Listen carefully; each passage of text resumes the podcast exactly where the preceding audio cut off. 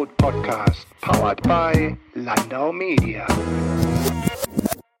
Anne Jacobs ist seit 20 Jahren im Bundestag tätig und aktuell die Pressesprecherin für die SPD-Landesgruppe Bayern. Ich besuchte sie auf Einladung in ihren Büroräumen in Berlin. Vor Ort gab mir Jacobs einen Grundkurs in Sachen parlamentarischer Kommunikationsarbeit. Dabei ging es nicht nur um ihren Job für die Sozialdemokratinnen, sondern auch um die deutlich veränderte Situation im deutschen Parlament.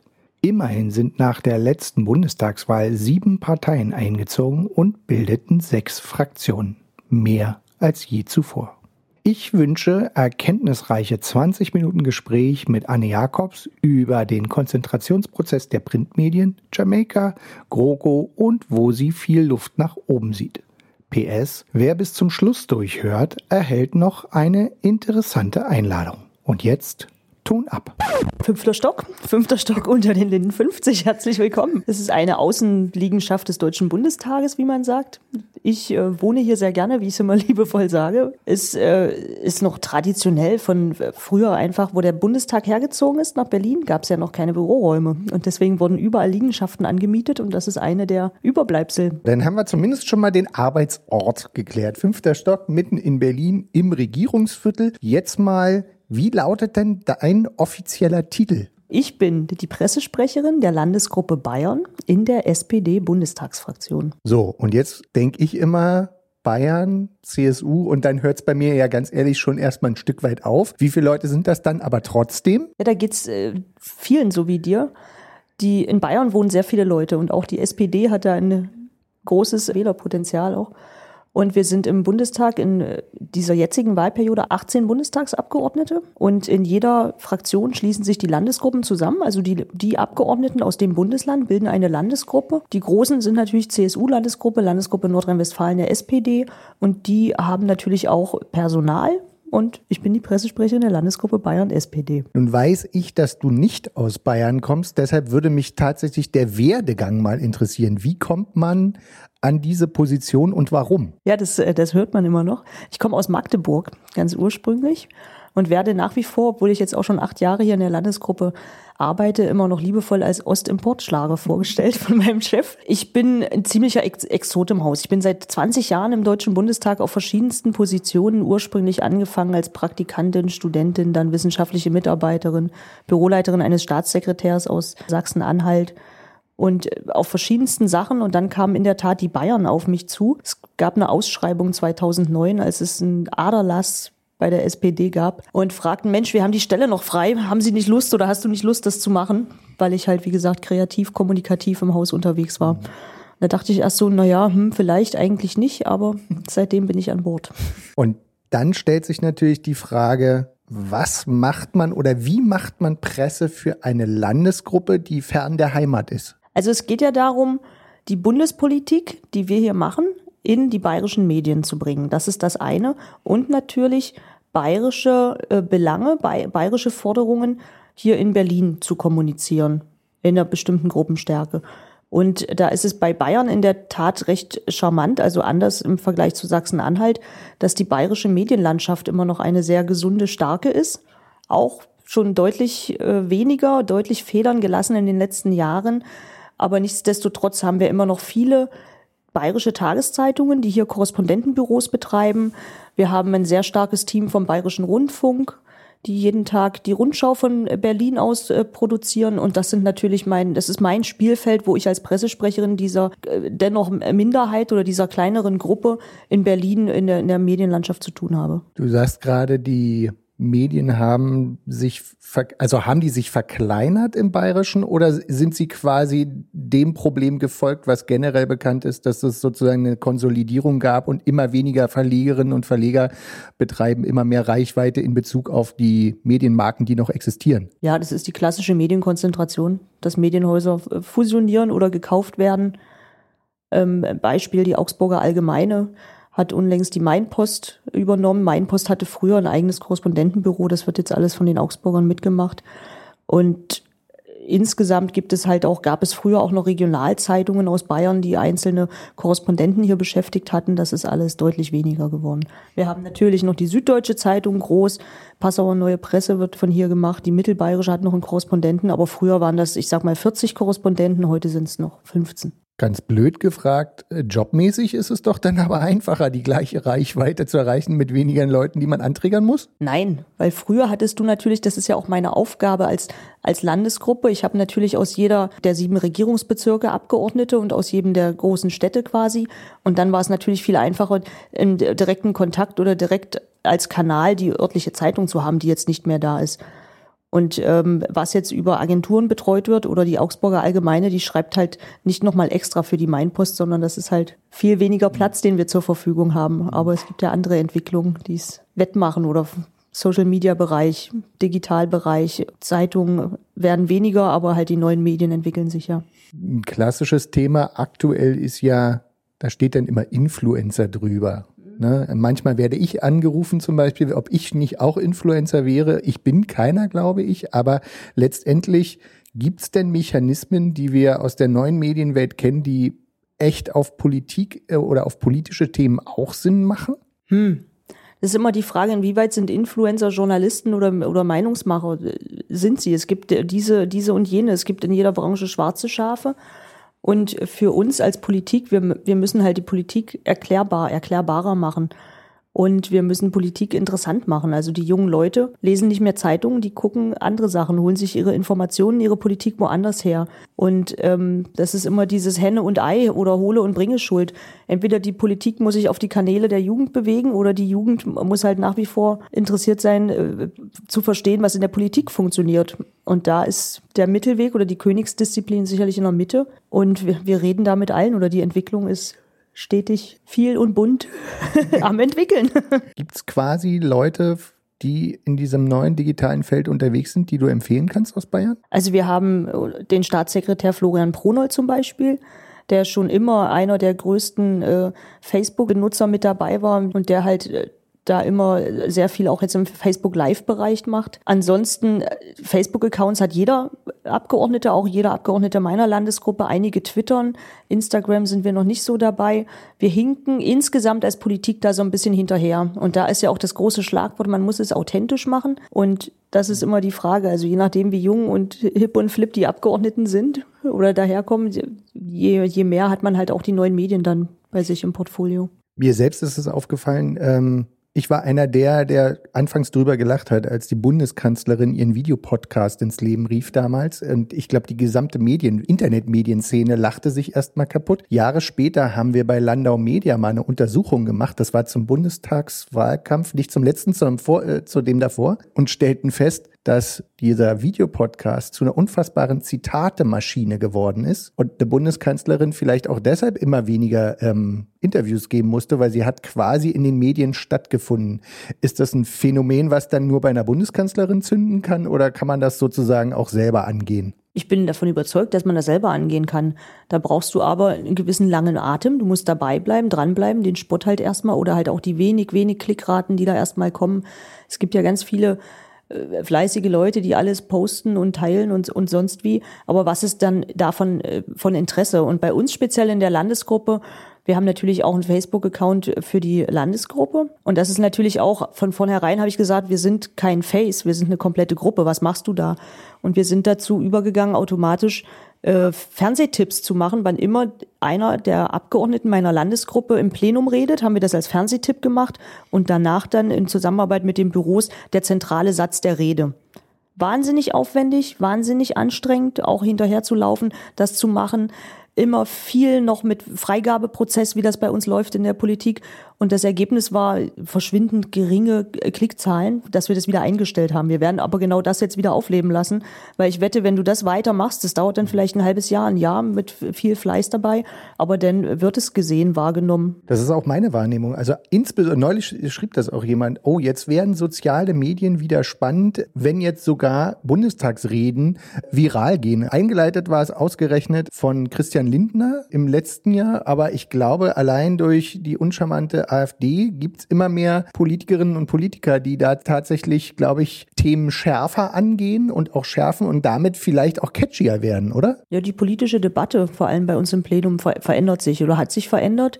Die AfD spitzt zu und die AfD macht einen großartigen Job, muss man leider sagen, wie sie ihre sozialen Medien bespielen. Die haben ja jetzt einen Newsroom aufgemacht, auch innerhalb äh, des äh, Parlaments hier für sich selber.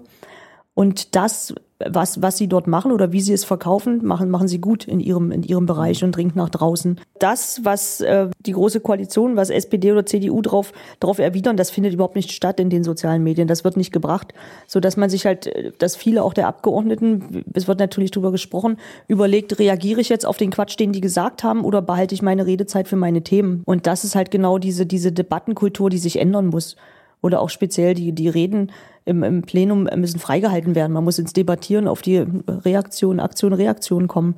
Hm. Bin ich gespannt, wie sich das hier weiterentwickelt. Ich glaube, er ist einer der jüngsten Bundestagsabgeordneten von der CDU, der die gefühlt so ein bisschen durchs Parlament geschliffen hat. Ja, da gab es ja jetzt schon so ein paar Sachen. Es ja. gab auch den Saathoff aus ähm, Schleswig-Holstein, der darauf reagiert hat, auf die deutsche Sprache und dann halt im Platt geantwortet hat. So ein paar Sachen. Es gab die Frau Hasselmann von den Grünen, die da immer äh, ordentlich äh, reagiert. Aber auch das ist im Vergleich zu dem, was in der Bubble der AfD kommuniziert wird, in den sozialen Medien platziert, ist es schwindend gering. Okay, also halten wir fest, digital geht noch einiges, aber wird auch angegangen. Dann würde ich jetzt gerne natürlich nochmal, jetzt sitzen wir ja an der Quelle, äh, retrospektiv ein bisschen auf die letzte Bundestagswahl, schrägstrich auf die Regierungsbildung eingehen. Weil ich glaube, das muss ja aus SPD-Perspektive mit zuerst, nee, wir sind nicht mit an Bord, zu die FDP und Grünen werden sich mit der CDU nicht grünen sozusagen, hinzu, wir müssen jetzt auch noch Posten besetzen, wir müssen auch das Thema Frauen besetzen, wir müssen auch das Thema Osten besetzen, also quasi kommunikativ muss doch da ein großer Spaß gewesen sein. Oh ja, großes Kopfschütteln überall. Und da will ich jetzt auch einfach nicht mich kleiner machen, als ich bin. Ich hatte damit wenig zu tun. Das lief auf anderen, auf anderen Ebenen. Jamaika gescheitert, SPD in die Opposition. Ob es da jetzt richtig ist, in die nächste Gruppe zu gehen oder Opposition, müssen wir schauen. Und ähm, dass Jamaika scheiterte und dann der Eiertanz mit hin und her, uns blieb nichts anderes über. Es blieb nichts anderes über. Eine Neuwahl hätte nichts, kein anderes Ergebnis gebracht. Und irgendwann muss man dann auch die Verantwortung übernehmen von den Leuten, die noch da sind. Der Vertrag, wie er jetzt steht, ist, ist für uns ein guter. Der wird jetzt abgearbeitet. Und letztendlich ist halt die Frage, wie sich das politische System weiterentwickelt. Wir haben jetzt sechs Fraktionen und sieben Parteien hier im Bundestag sitzen. Es war alleine auch schon äh, zu spüren, wie die Turmzimmer neu aufgeteilt waren, weil der Reichstag hat natürlich nur vier Turmzimmer und wie gesagt, wir haben jetzt sechs Fraktionen. Es ist jetzt lustig, wie die sich da oben die Räume teilen. Und insgesamt bleibt abzuwarten, was die nächsten Jahre jetzt bringen und vor allem auch, wie wir mit der AfD weiter umgehen, wie die, wie die sich einbringt oder nicht einbringt, wie das, also das demokratische System halt in Frage stellt.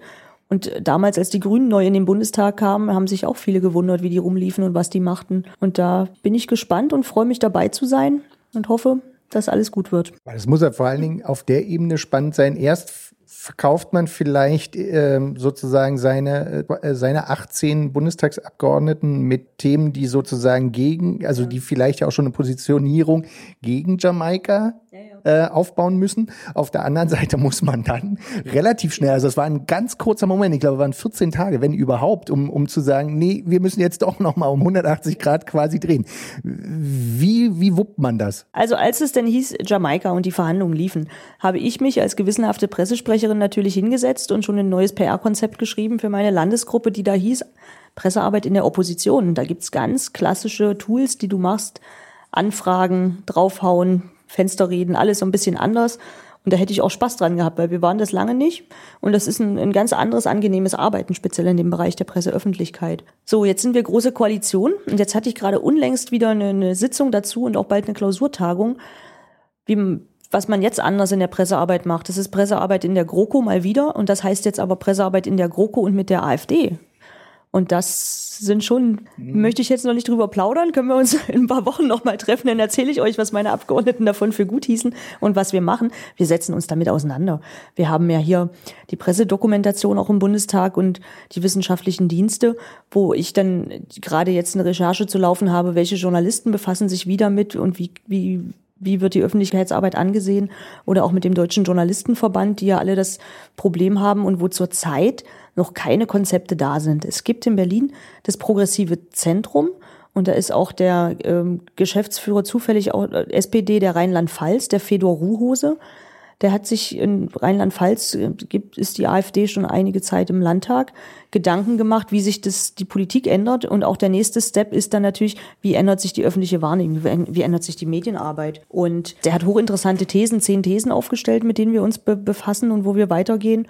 Das ist jetzt gerade alles im Flow. Was, was verblüffend ist, dass da meines Erachtens das erste halbe Jahr erstmal nicht viel passiert ist und dass die AfD ja mittlerweile jetzt in 14, dieses Jahr kommt wahrscheinlich noch Hessen und Bayern dazu, Landtagen sitzt, da ist noch nicht viel da. Da kann noch ein bisschen was passieren an Konzepten und Ideen. Du hast schon mehrere Varianten genannt, die, die da eine Rolle spielen. Also eine AfD, eine GroKo, nicht Jamaika. Gleichzeitig zumindest medial wird es ja permanent hochgehalten durch irgendwelche wöchentlichen Umfragen, dass sozusagen ja auch klargestellt werden muss, wo kann ein Wahlergebnis beim nächsten Mal im besten Fall ja am Ende der Legislatur stehen. Das heißt, auch das ist nochmal ein Thema, oder? Wie verkauft man seine Themen jetzt nach außen, dass man nicht wieder den klassischen GroKo-Effekt bekommt, oder? Das versuchen ja die Damen und Herren oder wir alle äh, alle vier Jahre wieder wir haben ja schon deutliche Sachen, wo wir uns abgrenzen. Allerdings muss man wirklich auch sagen, die zwei großen Volksparteien CDU und SPD haben auch viele Gemeinsamkeiten, unterscheiden sich manchmal nicht an manchen speziellen Themen noch. So, dann hast du natürlich die Abspaltung der Linken,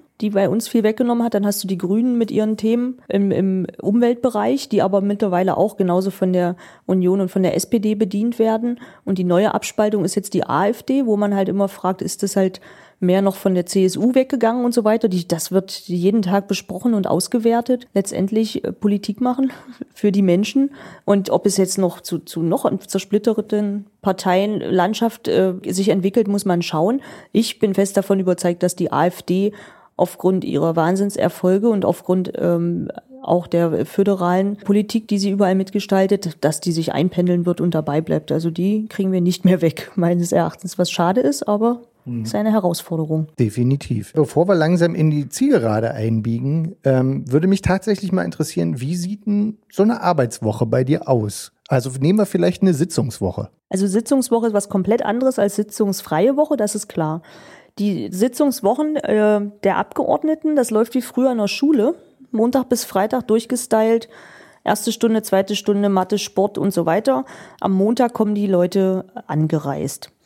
Ähm, da Bayern ein bisschen weiter weg ist, haben wir Montag den Anreisetag. Einige, äh, die in bestimmten Arbeitskreisen oder in bestimmten äh, Gremien sitzen, müssen auch schon früher kommen. Aber Montag ist Ankunft in Berlin und am Montagabend haben wir immer Landesgruppensitzung. Meine Tage sind, sind so, dass ich die ersten Stunden von zu Hause aus arbeite, dass ich die Zeitungen, die Nachrichten alle abends, nachts lese und dann im Laufe des Vormittags ins Büro komme. Also ich muss nicht um acht im Büro sein und dann die Zeitung lesen, das mache ich immer schon vorher. Am Dienstag sind dann immer Arbeitsgruppensitzungen. Teilweise gehe ich mit hin, teilweise in den Gremien bin ich dabei, teilweise nicht. Dienstagabend ist, äh, Dienstagnachmittag ist immer Fraktionssitzung.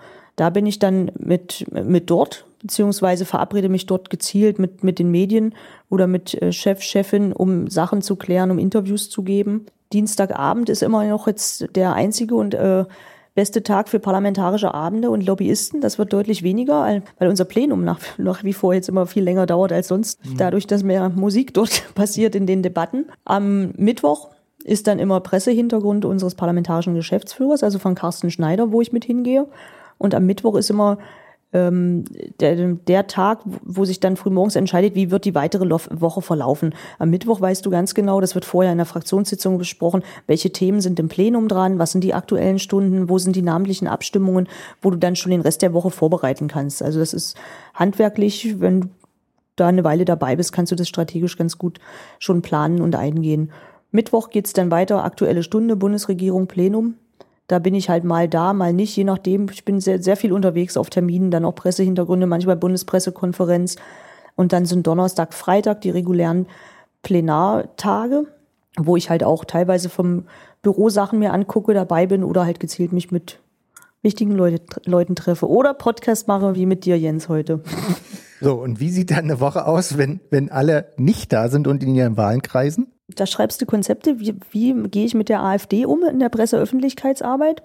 Wir etablieren auch gerade für uns als Landesgruppe, für die Mitarbeiter ein Format Landesgruppenschule, was, was wir denn anbieten, was ich mit äh, kreativ vorbereite. Du hast zwischendurch natürlich auch deine ganz normalen Bürosachen, wo in den Sitzungswochen wahnsinnig viel, viel liegen bleibt. Viel Briefsachen ab, abarbeiten wir sind natürlich auch, also ich speziell selber als Pressesprecherin, so eine kleine Eventagentur. Wir haben natürlich auch unsere Pressetermine, Pressehintergründe, Fachforen, Pressedinner. Das ist so die ganz normale Schreibtischarbeit, die in den sitzungsfreien Wochen ist, wo du in der Sitzungswoche nicht zukommst, weil du halt immer in dem Hamsterrad des politischen Alltags bist.